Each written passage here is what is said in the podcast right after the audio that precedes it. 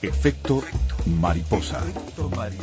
Pequeñas desviaciones en el aire de la radio.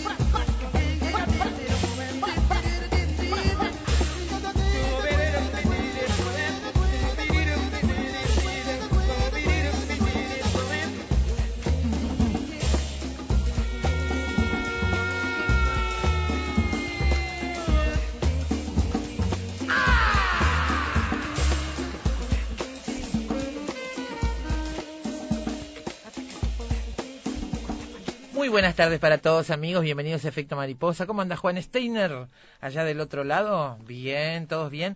Alberto está llegando, está con, viene con retraso, pero llegará en cualquier momento. Bueno, tenía una, una cuestión antes del programa y no ha llegado todavía, pero en cualquier momento estará acá con nosotros.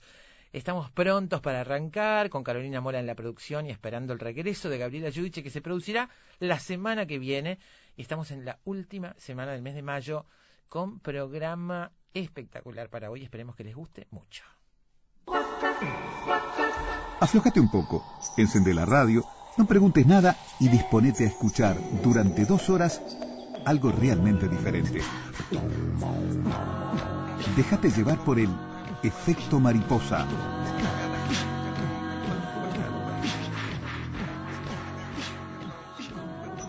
El título de hoy es Conejo Blanco, Conejo Rojo un autor teatral iraní, un experimento social en el teatro, los experimentos sociales en general, la simbología del conejo, países con servicio militar obligatorio, todo esto a partir de ese título, Conejo Blanco, Conejo Rojo, que es el título de una obra teatral del iraní Nassim Soleimanpur, una experiencia única que se ha representado en varias partes del mundo con actores muy renombrados. En este espectáculo cada actuación es un estreno mundial, no hay ensayos, no hay director, un actor o una actriz diferente para cada función interpretan el texto por primera vez. Los intérpretes no lo conocen previamente hasta que se les entrega al público, frente al público, un sobre cerrado con el texto que tienen que representar. La pieza, que tiene la producción del actor y director Roberto Chicho Andrade, empezó a representarse acá en Montevideo el 22 de mayo pasado y va hasta el 13 de junio con funciones miércoles y jueves a las 21 horas en la sala del Mir Agustini del Teatro Solís.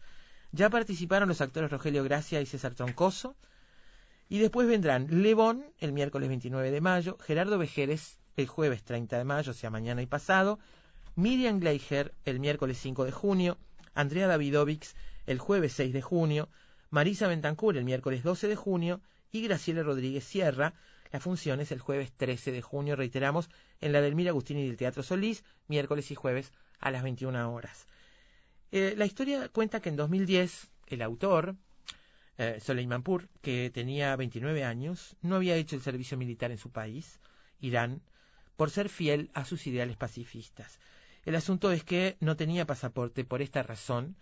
Lo invitaron a Edimburgo y como no podía salir, ideó esta obra para que ella pudiera viajar sin él.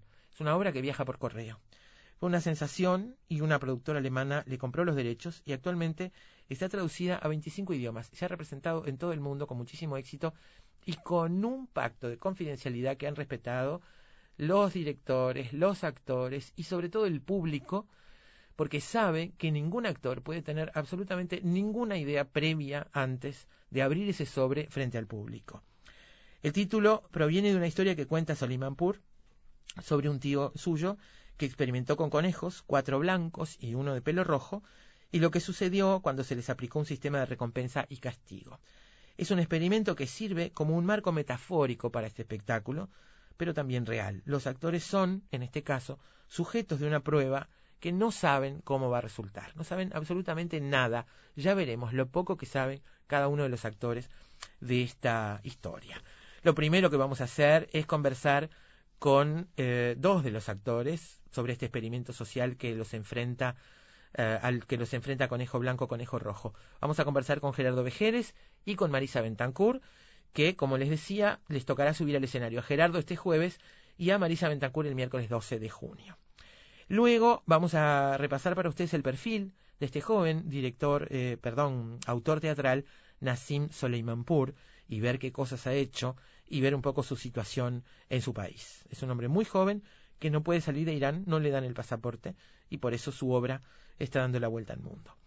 Luego algo sobre la representación simbólica del conejo, esta figura este, que está en el título y que está en la concepción de esta obra. Vamos a repasar la representación simbólica del conejo con algo de música.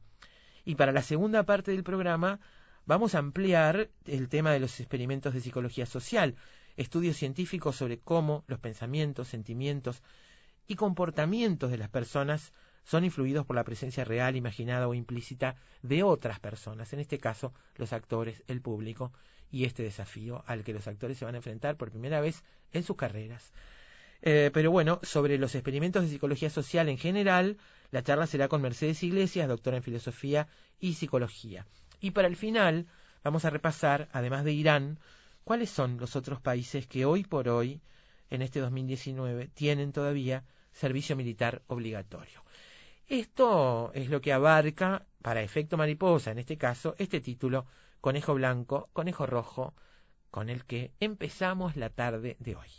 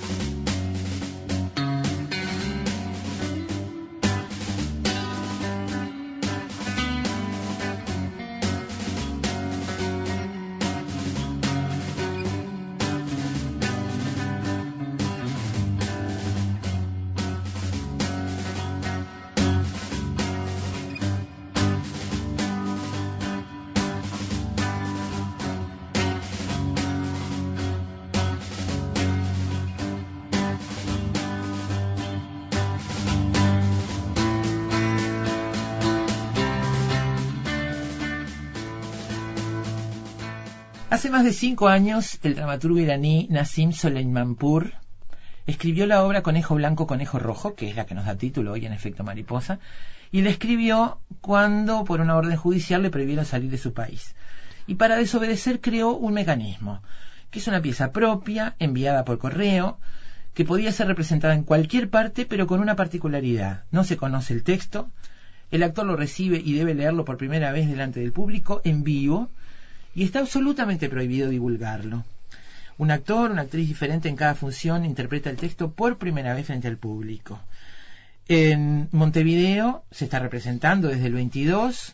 Roberto Andrade es quien lleva adelante esta propuesta y eh, integran este grupo de actores que van a pasar por el escenario Rogelio Gracia, César Troncoso, Levón Burunzucián, Gerardo Vejeres, Miriam Gleiger, Andrea Davidovex, Marisa Bentancur y Graciela Rodríguez. Es, eh, he visto en la prensa diversos titulares, Conejo Blanco, Conejo Rojo, un abismo artístico donde se fusionan cosas. Bueno, se estrenó el 2 de mayo en Montevideo y ha sido un éxito internacional esta obra, una experiencia teatral única que se ha celebrado en todo el mundo como una de las noches más asombrosas en el teatro, donde el público y el artista crean una performance sobre los vínculos y las tensiones entre la libertad y la conformidad. Y dice Andrade que siempre estaba buscando, como todos los mm, este, directores y la gente de teatro, siempre buscando textos, y que en esa búsqueda vio hace ya tres años, dice, esta obra, Conejo Blanco, Conejo Rojo, que se había hecho en el Festival de Edimburgo. Dice que es de lo experimental en teatro. Y ahí leyó, dice Andrade, que esta obra de un iraní había sido el boom en el 2010 Buscando sobre ella vi que la habían hecho en España, en Francia, en Nueva York y con mucho éxito y empezó a buscar de qué se trataba, vio que era un experimento pero sin muchos detalles y que le pareció muy interesante, eso ha dicho Andrade en algunas entrevistas, vio que habían comprado los derechos en México, en Colombia, en Chile, que el año pasado fue en Buenos Aires y decidió pedir los derechos a través de Agado y después de tres meses no lo habían logrado, entonces por Facebook buscó el nombre del autor, le escribió, dice Andrade, en un inglés básico, le dije quién era, sin muchas pretensiones, y a los 30 minutos me respondió y me dijo encantado. Y me pidió que le escribiera a su agente literario, que está en Alemania. Me contacté, dice, me dio el ok y acordamos el pago de los derechos y me mandaron la propuesta, que es muy cerrada, por lo que hay que firmar un contrato de confidencialidad y seguir una serie de particularidades. Te develan aspectos de la obra que solo el que la compra, el que compra los derechos, sabe y no puede contarle a los actores ni a las actrices. Es muy interesante que estén libres en el escenario, que es un poco la idea del autor. El ensayo y el texto en general sujeta y esto es tirarse al vacío. Salgo al escenario, me presento, cuento lo que se puede, presento el proyecto al actor y a la actriz y me voy, dice Andrade.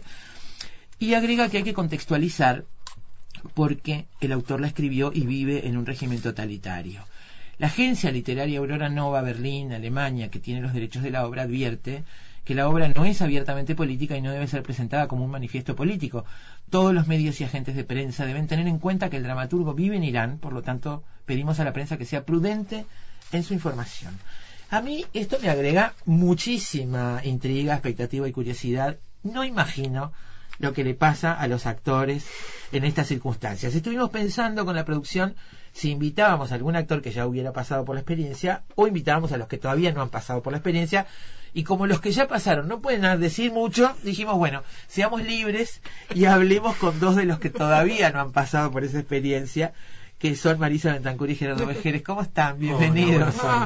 bueno, Estamos en, plena terapia, Marisa. Claro, en plena terapia, porque hablábamos antes de, de entrar aquí de qué sensaciones primeras. Yo piré en colores, ¿está?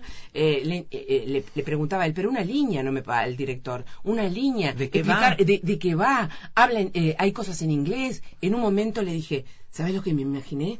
Que nos presentabas nos das eh, el sobre y el sobre, está cerrado. cerrado. y está en blanco.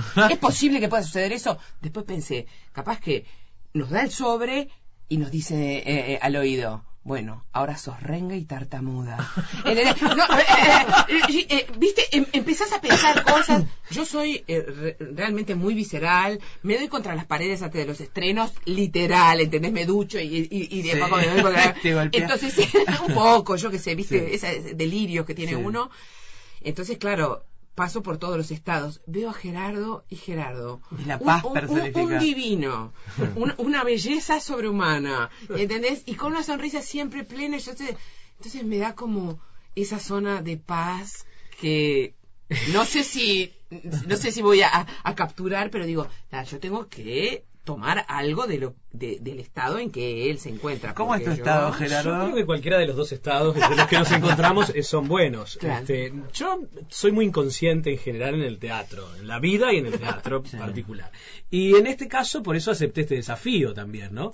Porque eso de no tener idea de nada eh, es lo que a mí me, me ha este, decidido poder hacerlo, o bueno, animarme a lanzarme, al, como decía ahí Chicho, al vacío y no saber con qué te vas a encontrar, porque en definitiva eso cada vez que uno emprende un nuevo proyecto, obviamente dentro del marco de un texto, dentro del marco de un personaje, todo mucho más claro, pero también es cada función es, tirarse al abismo. Acá yo creo que todavía es menos riesgoso, si se quiere, porque yo no sé cuáles son los riesgos, no sé lo que me va a pasar, no sé lo que tengo que hacer. Eh, la semana que viene sí estreno un unipersonal, eh, también en la misma sala, donde yo ahí ya sé todos los problemas que me puedo enfrentar y todas las cosas horribles que me pueden pasar. en esto no. Entonces, eso me, deja en cierta medida tranquilo. Yo me preguntaba, primero, quiero saber, porque dice Andrade que él hizo una lista de actores y empezó a llamar, y los primeros ocho le dijeron que sí. O sea que no tuvo que, que especular, que convencer, que, que, saltearse gente en su lista. Así que los primeros ocho que están, estos que mencionamos, son los que van a estar en las tablas. ¿Qué les dijo? ¿Los llamó por teléfono? ¿Les habló? En, mi caso, estábamos trabajando en la EMAD, estábamos en, comisión, en, una cosa de, autoevaluación de la institución. Entonces, eh, durante el año pasado nos vimos todo el tiempo y en determinado momento me mira y me dice, voy a hacer tal proyecto, eh, me interesaría que estuvieras. Sí, pero, pero a ver, es como dijo Gerardo recién, no hubo una duda. Así como hoy te digo que no hubo una duda porque era Andrade o porque el proyecto, ¿cómo te lo describió? Eh, me, lo describió de esta manera que vos decís, que es en el momento que no iba a ver ensayo, que me daban el texto en el momento y que bueno, que era una zozobra. A mí me encanta el tema este de surfear la escena, de, eh, eh, de estar en ese en ese lugar donde la adrenalina no sabes qué, te, qué va a ser de ti.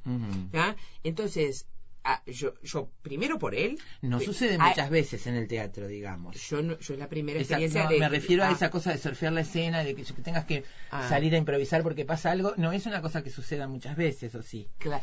Eh, en realidad, capaz que es un concepto que uno tiene como intérprete. Decir, bueno, sí, voy. Sí, es cierto que tengo un texto, tengo una dirección, tengo. ¿Verdad? Pero en realidad, el director en general te pide, bueno, esto que sea por primera vez. Y ese es el, el abismo de surfear de verdad nueva nuevamente transitar como, digamos, como con, con un universo atrás, pero es un nuevo público, una nueva historia, tus células son otras y tu, tu estado, mm, tus, tus estados también son. Sí, pero el texto en general o el personaje te protege, o sea, protege al actor. Acá el actor, en general el actor siempre que enfrenta cualquier proyecto arriba del escenario está desnudo, la sensación está desnudo, pero acá yo creo que estamos desnudos desde que, desde él nos plantea el proyecto.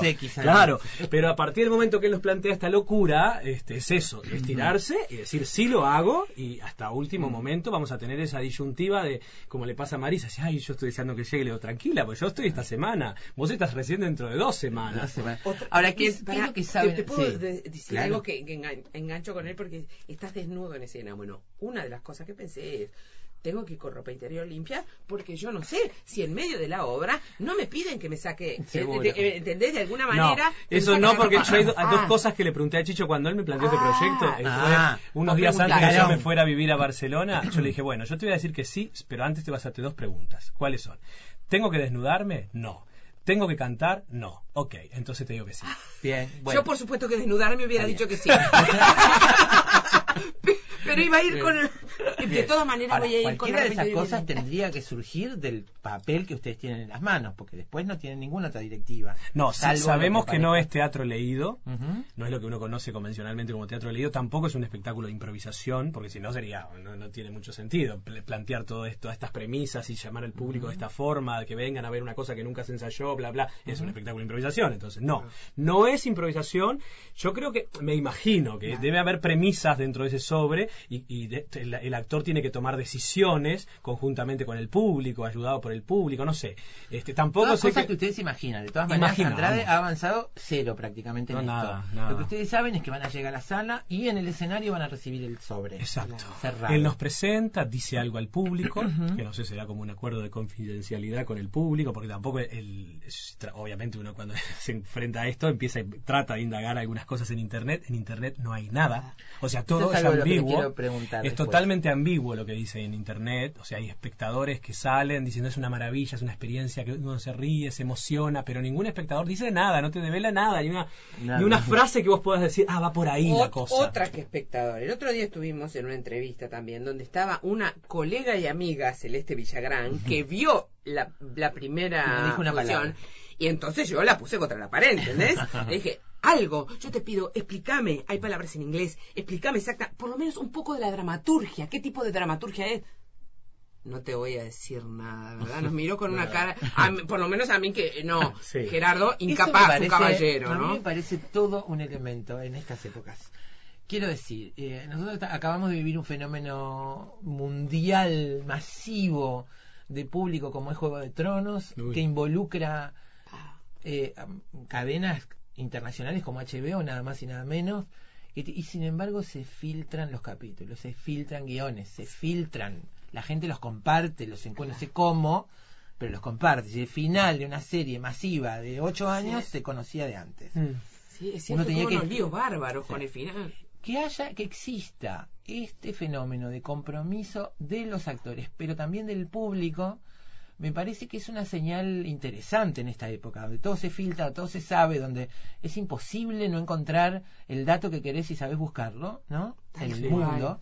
Me parece que hay una, una historia, un compromiso con el público también. Recordaba cuando Hitchcock estrenó Psicosis, que le pedía a la gente que no contara el final, y había un cartel en la entrada y había pedía por favor que no contara el final este, y que la gente lo respetó. Y eso me parece toda una señal, ¿no? Yo, creo que a mí lo que me, interesa mucho de esta experiencia, porque no es un, no es un espectáculo teatral convencional, creo que es una experiencia, es esa cosa de, la renovación de la pasión o de la adrenalina del actor. Que los que trabajamos mucho y estamos todo el tiempo, tenemos un proyecto en la cabeza, lo llevamos a, la práctica, bueno, estamos siempre trabajando, a veces, eh, a vos te debe pasar que trabajás como una loca, que cuando trabajamos mucho necesitamos a veces como un movimiento de estantería como algo que te... Claro. No solamente un nuevo desafío, porque yo como director cada vez que elijo un texto es como lo busco en función de, encontrar este, nuevas cosas, nuevos desafíos como, director y lo mismo como actor, pero esto es va más allá. Entonces, es lo que dice Andrade, que es un riesgo grande no desde el punto de vista económico, claro. pero sí desde el punto de vista de que viene a sacudir este, un poco el avispero, ¿no? Yo pensando también lo que decía Gerardo y decía pensar que uno, por ejemplo, yo que, soy un amante de la tragedia griega y pienso en la ritualidad eh, y, en el rito que es el, hecho escénico, pensaba que es el cambio de paradigma, otra forma de ver esa ritualidad que es eh, en este encuentro único, que aparte es irrepetible, porque aparte, eh, otra, otra cosa interesante es que luego que lo, claro, luego que lo hacemos, nunca más vamos ni a tocar el texto, ni, ni ese público, sí, ese público puede venir a vernos a todos, eso sí. Eso sí, puede, puede, ir a ver las ocho claro, las versiones, digamos. Porque van a ser ocho versiones diferentes. Claro, ocho versiones diferentes de la misma cosa que tengo entendido, lo único que cambia son los artículos, el, el, género dependiendo de actor o actriz. Este, me imagino que ustedes, no sé si, si en, en el trabajo teatral, en el trabajo de, de aprendizaje, en, la carrera, en lo que... Este, son ejercicios que se hacen, digamos, esto de agarrar un texto por primera vez y sentarse a representarlo, o pararse a representarlo sin, sin nada preparado antes, como ejercicio frente a maestros, colegas. Esto es un ejercicio que han mm. hecho, que... En general, eh, los que hemos trabajado en, instituciones o en teatro con, con, muchos actores, a la hora de elegir obras, muchas veces se hacen lecturas este, a primera vista de textos y uno va como adquiriendo un poco de oficio con eso, ¿no? Pero, de todas maneras un ejercicio de improvisación como que te paran y te dicen, bueno, habla de Sí. Eh, yo yo di mucho mucho tiempo clase de improvisación y es como un manejo ciertas herramientas y que todo actor en general maneja pero es distinto cuando uno está, está frente a una clase o frente a otros colegas que frente al público que paga una entrada. Eso ya te es otro, otro, otro el riesgo y otra la adrenalina. Porque pensaba que, por ejemplo, eh, en, en, en lo que es el ámbito académico, que vos decís, bueno, qué tipo de ejercicios propones dependiendo de si haces, mm. si estás haciendo Shakespeare, si estás haciendo Tennessee Williams, si estás haciendo Brecht. Eh, ya vas sabiendo. Eh, en realidad vos generás una metodología de trabajo y esto de darle el texto al, al, estudiante, al actor, yo mm. sinceramente tengo en mi haber 17 direcciones, nunca eh, decidí que leyeran por primera vez delante mío. No, no, no me a priori no me parece productivo para un actor. Como ejercicio para, el actor. Para el actor. De, pronto, o me daré cuenta después de esta experiencia si es súper productivo y lo, lo sumaré a, ¿verdad? No, en un casting, quizá cuando haces un llamado a casting, ahí, sí. sí. Muchas veces No, no, pero yo me refería a esos ejercicios que, bueno, ahora vamos a hacer este ejercicio. Entonces yo les doy el texto y ustedes arrancan a interpretarlo como les parece. De, pronto. Lo ven por primera vez, yo no dirijo. Pones una ahí en general eh, estableces una situación, hablas de los personajes o hablas del entorno, estamos haciendo la bruja de Salem, pesas en el barro, el aroma, el tiempo. Eh, acá no. No hay nada de eso. Acá no hay nada de eso. Es el propio salto al vacío,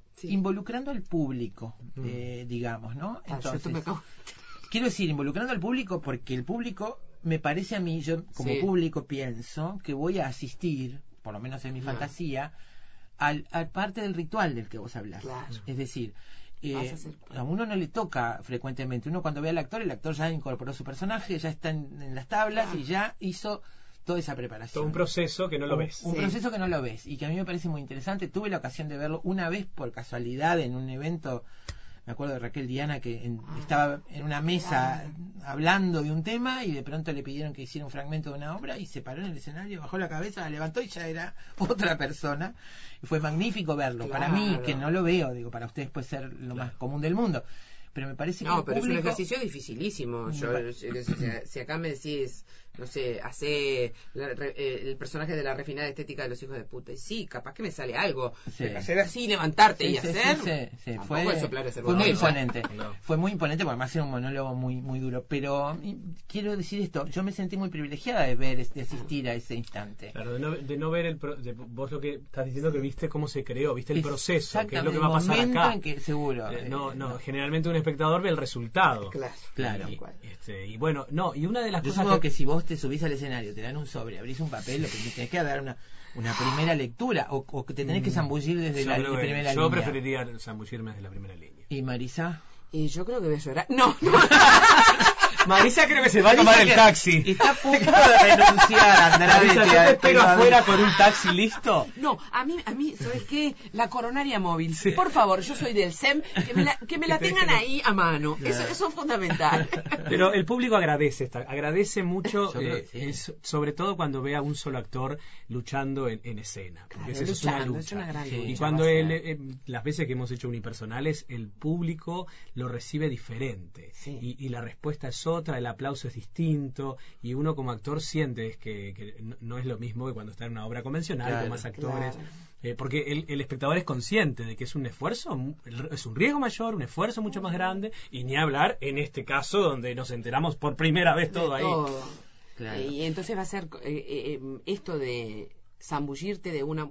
es otra cosa que estuve pensando. Vos ya lo tenés definido. Claro, no nos olvidemos que Gerardo está esta semana. Eh, tiene ventajas sobre vos, ya me enteré, que tiene que ya tiene más datos que los No, porque aclaro esto. Eh, el autor, 48 eh, horas antes de que el actor represente este texto, le envía a través del productor, en este caso Chicho, envía un mail con unas directivas, un decálogo de 10 como instrucciones. que no, no, no, me, no me aclaran nada, me ponen más nervioso. ¿ah? Este, son como unos consejos o instrucciones eh, ya te van a llegar, Marisa. pero te van a generar, ahí sí, si ahora que falta dos semanas estás con estos nervios, cuando te llegue ese mail, yo te quiero ver, ahí sí anda directo al CEN. Todo, todo el pastillaje lo dejé, qué pena.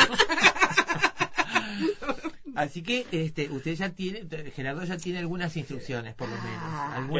a ver, no me aclararon nada, te ponen nervioso, pero bueno, te, te preparan para determinadas cosas, cómo afrontar determinadas cosas en el escenario. Eh, no sé si las reglas incluyen que después que hiciste tu representación puedas ir a ver un colega, porque yo me moriría de ganas yo de ver un colega haciendo. Yo creo que sí, mientras no develes a los espectadores lo que va a pasar, creo que puedes hacer lo que quieras. porque debe ser fantástico. Yo como espectadora me encantaría ver a los ocho. Claro, A, mí me gustaría hacer una reunión después que pasemos los ocho, entre todos, con Chichi y todos los, ocho actores, a ver, que, nos contemos las experiencias, qué sentimos, que es un, tomarnos un vinito y contarnos todo claro, lo que porque va a ser el momento de... Eh, quizá en escena uno de a poco se va va aflojando porque ves que, que, aquello no, no sé. Pero uno siente como que hay algo en principio que va a explotar. Como esto de efecto mariposa, que, es tu programa, como una cosa así. Como que va a ser un efecto mariposa. No dudas de eso. Eh, ¿cuál, es, ¿Cuál es tu mayor temor? ¿O tu mayor ansiedad, nervio? Eh, y uno siente una enorme responsabilidad al, al subir al escenario a hablar de lo que sea a representar lo que sea. Entonces, está, capaz que es esa, esa, esa, carga, pero, a ver, uno vive la responsabilidad como la ha vivido toda la vida, con mucha adrenalina y felicidad. Lo que pasa que, claro, en esa zozobra está esa, e, esa, e, esa sensación de, pa, tengo esta responsabilidad, soy la única que este público va a ver esto a través de mí y yo no sé, no sé si estoy preparada. Hace 33 años que actúo, he estrenado 40 espectáculos, he dirigido 17, soy docente desde el siglo pasado, pero está es siempre uno sabe que siempre empezar de nuevo como tú dijiste. De renovar la pasión, eso. Sí. ¿Y Gerardo? ¿Cuál es tu principal? Gerardo no tiene ningún miedo no, nada. Hay un no, solo. ¿sabes qué? Tengo miedo, pero lo voy a incorporar. Esto se lo voy a decir a los espectadores y ya está. Que es que, que, porque me va a temblar la hoja. Claro, a mí pienso lo Y siempre, cuando uno está, habitualmente tiene que leer algo en público, tiene que dar un, un, discurso, lo que sea, que tiene que usar un papel, en general, a mí muy poco, antes me temblaba mucho más, pero ah. me da miedo de que tiemble la hoja y el espectador diga, ay, pobre, está nervioso. Entonces acá yo antes de empezar a abrir el sobre voy a decir, me va a temblar todo, me va a temblar la hoja y ustedes sepan que voy a estar muy nervioso y, ustedes ayúdenme. Claro, me va a temblar. Lo voy a decir, entonces ya me voy a sacar el problema ese, no voy a tratar de ocultar lo que me va a estar pasando, que me va a temblar todo. ¿Las instrucciones son que tienen que atenerse estrictamente al texto? Digo, morcillas, cosas que no, no, pueden hacer. Dice una de las, no sé si debería decir esto, pero una de las instrucciones dice, en caso de agregar cosas, de, salirse de, lo establecido, aclarar que es un agregado propio, que es algo, que no está en la, en la guía. Ah. Bien, ah, Así que puedo. Muy bueno. no me, me, va, Andrade me va a venir a No me hagas más preguntas de estas. No, ¿eh? pero era una pregunta para ambos por si lo tenían de antemano o no les habían dicho cero cosas de eso. No, pero por ejemplo te dice cosas como cómo pronunciar. Es más que nada eso, cómo pronunciar alguna cosa. Ah, ese tipo de cosas. no hablemos más porque me van a, va a venir Andrade. No hablemos más de, esas instrucciones que te dieron, digo. ¿Ves? Ya esto es aterrador. Bueno, pero dije dos de diez. No, divino. Nada más. No, y aparte, realmente, qué encanto que Gerardo de Jerez. No así Celeste Villagrán, que no me dijo nada. A ver, eh, yo tengo acá que ya participaron Rogelio Gracia y César Troncoso de este grupo de ocho.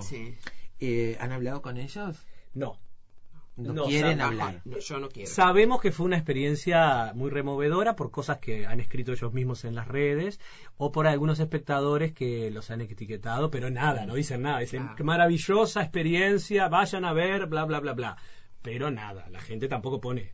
No pone nada. Uno se siente como con un manto de, no sé, como que estamos embestidos con algo extraño. Yo, eh, eh, viste cuando decís, me cayó algo extraño, tengo un privilegio que me deja las entrañas dadas vuelta, pero estoy entonces yo no puedo hablar eh, con Gerardo porque justo nos hemos encontrado para esa entrevista. Entonces estamos así. Yo dije ay Gerardo Gerardo me parece que el fin de semana te invito a comer en casa Miriam Gleicher el otro día me invitó a tomar el té a la casa eh, y también está un poco no, no, está con el nivel de ansiedad que está vos debo aclararlo pero igual estaba un poquito asustada y yo ahí todavía no tenía ah. idea de estas instrucciones que me llegaron hoy. Entonces era, estábamos así especulando y qué pasa si, y luego, bueno, Mima, ¿y si qué te puede decir que saques una teta? Y saques una teta. y cosas así, hacíamos ese tipo de chistes y bueno.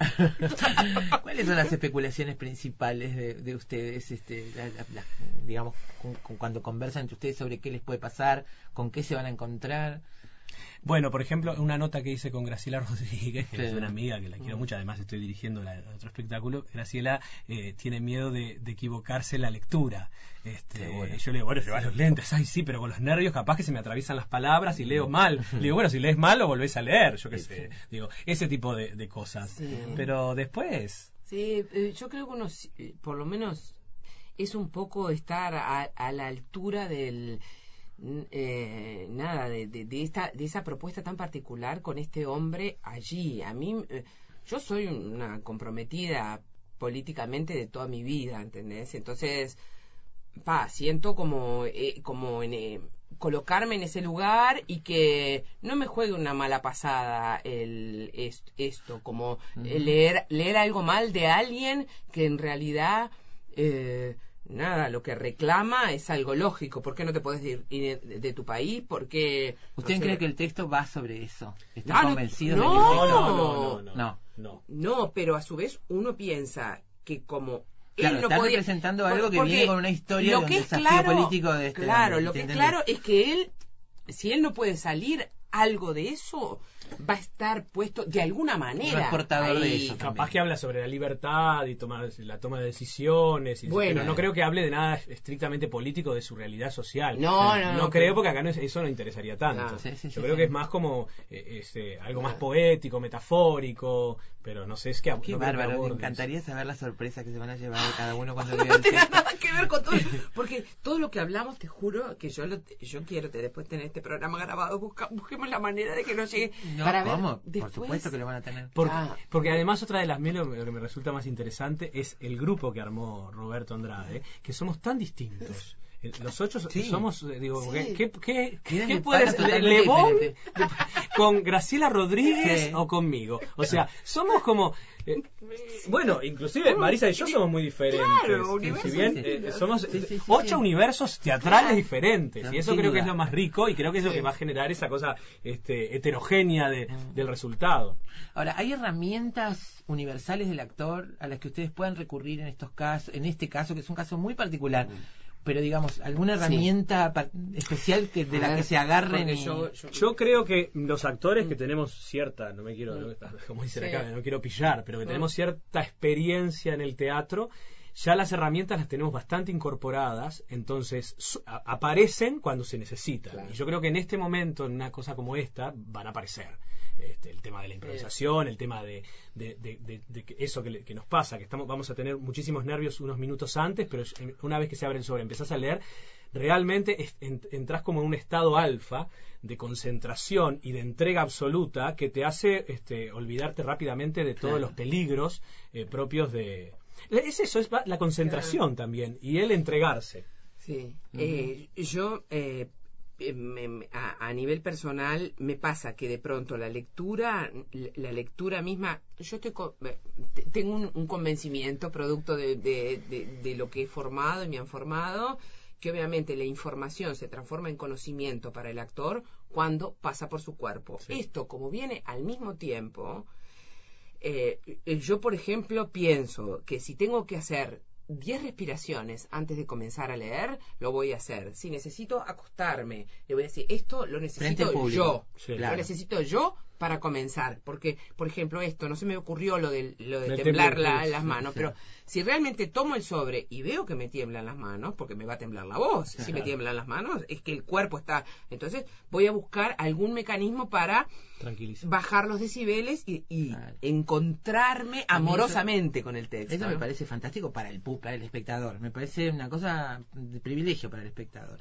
Imagino, no sé cómo cada uno de ustedes dos está pensando en el público, eh, si como una cosa a incorporar o algo en lo que cerrar esa ah, pared. Creo que más este, información que yo. No, pero no, de eso no. No, no, me, no yo creo que la fantasía de ustedes. Mi fantasía es, que, me voy a poder comunicar con el público, que voy a, necesitarlo, que voy a hablarle y que si necesito, no sé, ir hasta uno de ellos y que, no sé, que me dé un abrazo, lo voy a hacer. Bien. ¿Ves? Yo, por ejemplo, pensé que yo no, no hablo inglés, eh, entiendo, pero no hablo, entonces dije, bueno, si hay palabras en inglés, voy voy a preguntar alguien alguien habla inglés y me voy a acercar y voy te quiero decir me, capaz que capaz que está en arameo viste yo que sé no, no tengo idea pero pensé en que en inglés podían estar o en iraní.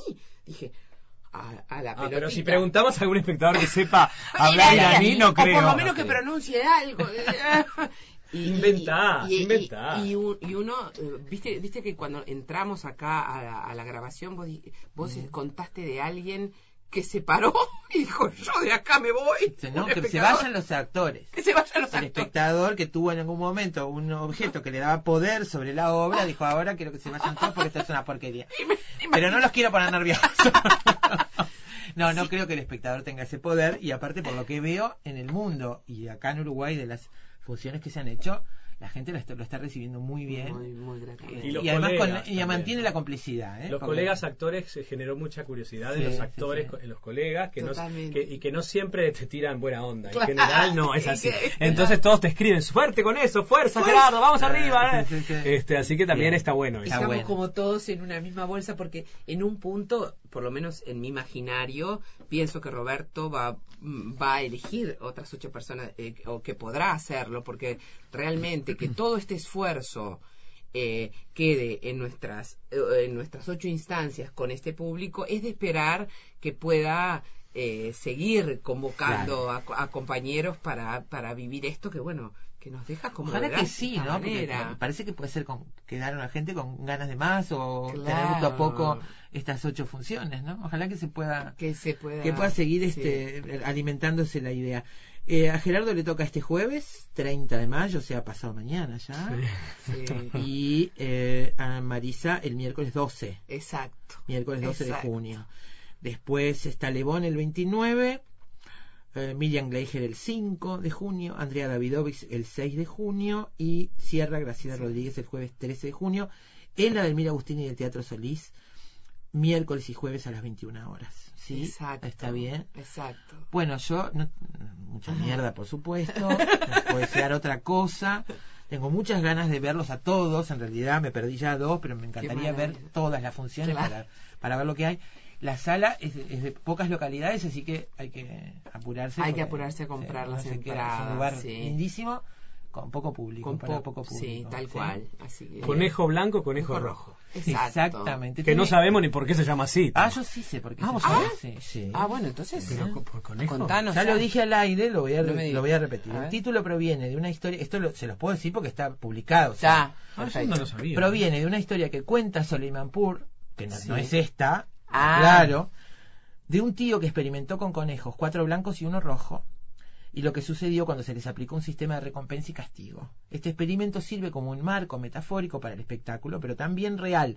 Los actores son sujetos de una prueba que no saben cómo va a resultar es un experimento social y el experimento, no sé, nunca vi un conejo rojo, pero a lo mejor hay. Eh, que quizá le llaman rojo a lo que nosotros llamamos pelirrojo, digamos, seguro, le debe llamar así, ¿no? más caoba. Ahí está. Un conejo caoba, pero bueno, este, eso es... Mira, tenés más información que nosotros, porque eso no lo tenía yo. Porque además nosotros en Efecto Mariposa tenemos que buscar la vuelta para hacer cosas y vamos a hablar de experimentos sociales más tarde en el programa. O sea, todo, todo, junto, todo unido. Todo tiene que ver con este, todo. Todo tiene que ver con todo. Bueno, Gerardo Vejeles, Marisanta muchísimas gracias por haber estado acá, fue un gusto conversar con ustedes y bueno, que todo sale divinamente, que sean felices en el escenario, que es lo más importante. Después vamos a desear repetirla de nuevo, pasar por la misma experiencia y no vamos a poder. Bueno, pero yo puedo escribirles un texto, ningún problema, se lo doy, ustedes lo hacen, yo no tengo problema. cualquiera. Muchísimas gracias. Ese dijo algo. Gracias a los dos.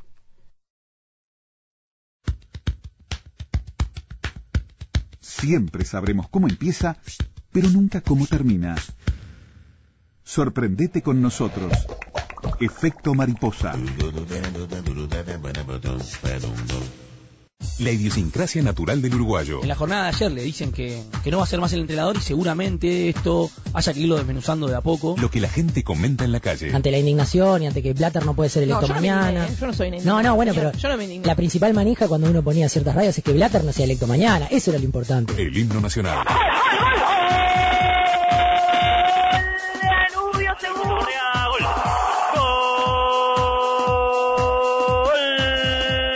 Vida misma. Eh, es como que estoy hablando de cosas de truco cuando, la gente no sabe jugar al truco. Sábados y domingos, el Deportivo Uruguay, con un gran elenco, desarrolla estas y otras tantas temáticas necesarias para el diario vivir. Deportivo Uruguay, luz y aire.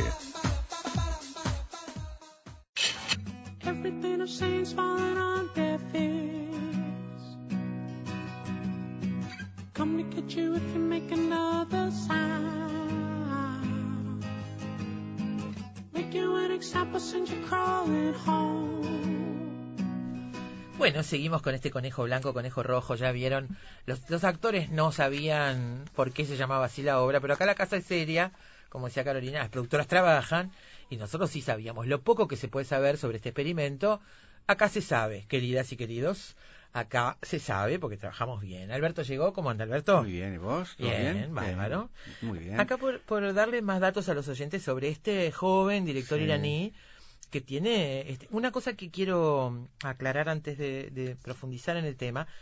Eh, finalmente, mm, Soleimanpur pudo salir, este, pudo viajar. En 2013. Eh, exactamente, porque descubrió que tenía una afección en el ojo que lo eximía del servicio militar porque originalmente esta obra, Conejo Blanco, Conejo Rojo, se representaba con una butaca vacía con el nombre del director, porque formaba parte también de esa este, difusión de su situación política en su país, ¿no? Con la imposibilidad de salir del país porque se había negado a hacer el servicio militar en esa posición pacifista que tiene. Esa, esa, especificación, la de la silla vacía, era la única que tenía la obra. Lo otro no tenía prácticamente. El único requisito que pedía él era eso, una silla vacía y que se explicara por qué se estaba haciendo la obra. Exactamente.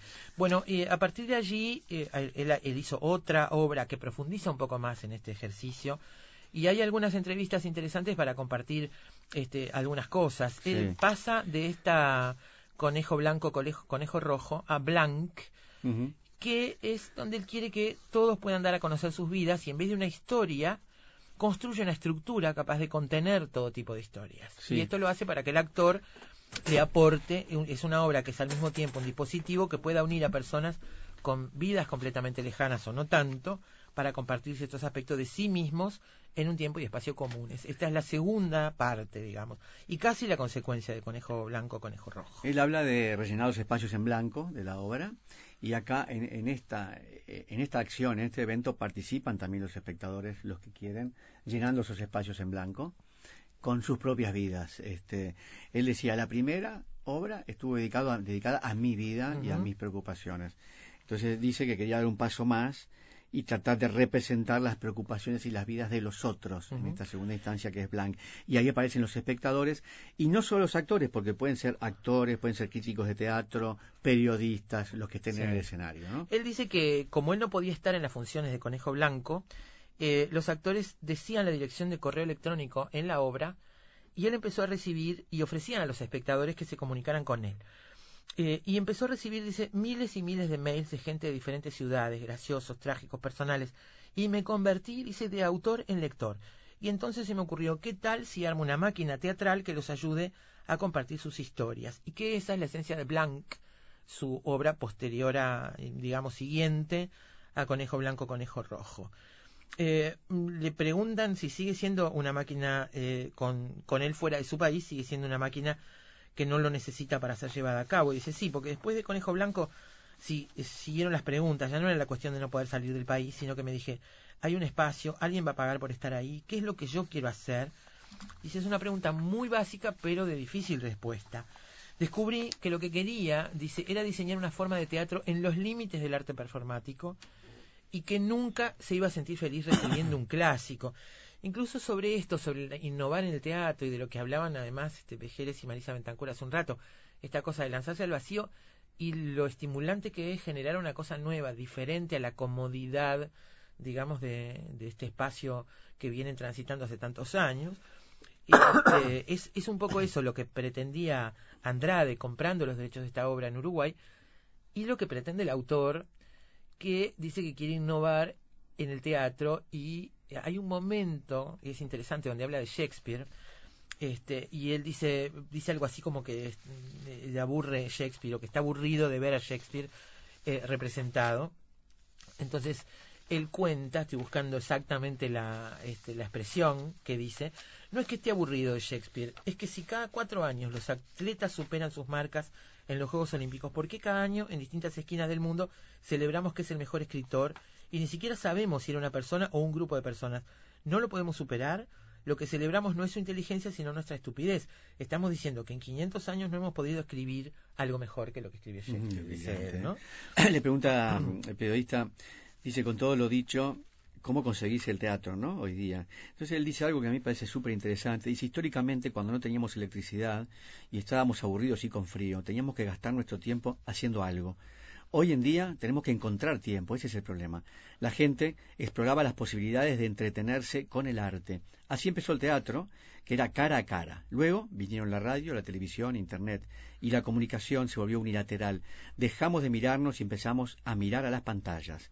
Por eso creo que necesitamos una nueva definición de teatro, algo que nos ponga juntos de vuelta. Es importante que el teatro nos permita dejar nuestros teléfonos y crear una historia juntos para no ser cada vez más y más privados. Qué lindo esto Y acá está la raíz, digamos, de esta propuesta de la interactividad en el teatro. Dice, no sé si es la única forma, pero es, la, es mi forma, es obviamente la que él encontró. Si el teatro sirve para generar un nuevo pensamiento, estoy ahí. Si el teatro es el mismo lugar que escribió William Shakespeare, lo siento, estoy aburrido de eso. Esa cultura está muriendo y no podemos mantenerla viva gastando la plata de los estados. Necesitamos hacer más.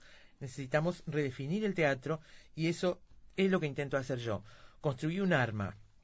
Podés usarla para salvar a tu país o hacer un ataque terrorista. Y es así como una obra como Blanc o Conejo Blanco puede ser algo diferente cada vez es la esencia de lo que hago y quiere, y aparentemente lo está logrando, que cada vez sea algo diferente. Está inventando una estructura nueva eh, que está basada en cosas eh, también muy antiguas en el teatro, pero que en definitiva las está poniendo en un lugar distinto, poniendo las cosas en una cierta incomodidad, tanto para el actor como para el espectador, este, que es lo que hace que podamos reflexionar sobre el asunto. Eh, dice, le hablan sobre el éxito mundial que ha tenido y dice, está bien, usemos esa palabra. Mi éxito se debe a que soy un hombre sin patria, que puede estar en cualquier lugar. Soy un iraní que ha sido representado en más de 30 idiomas, pero no en farsi, que es su lengua natal. Vivo en Alemania, pero casi nunca se representan mis obras en Berlín. Cuando empiezo un nuevo proyecto, pienso en el público, en la humanidad como una generalidad. Ni siquiera estoy atrapado en el tiempo. Trato de volar a través de él. Cuando escribo, pienso, por ejemplo, que alguien en Bombay en 2069 va a estar viendo esta obra. Esa es la única manera en la que le vamos a ganar a William Shakespeare. Brillante el hombre. ¿eh? Conejo blanco, conejo rojo, ese es el título de Efecto Mariposa para esta tarde.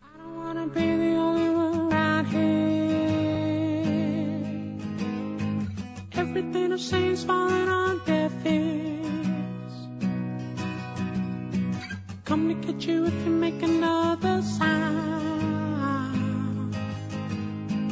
Make you an example, send you crawling home. Anyone who listens gonna get this when the water floods down into the rabbit hole.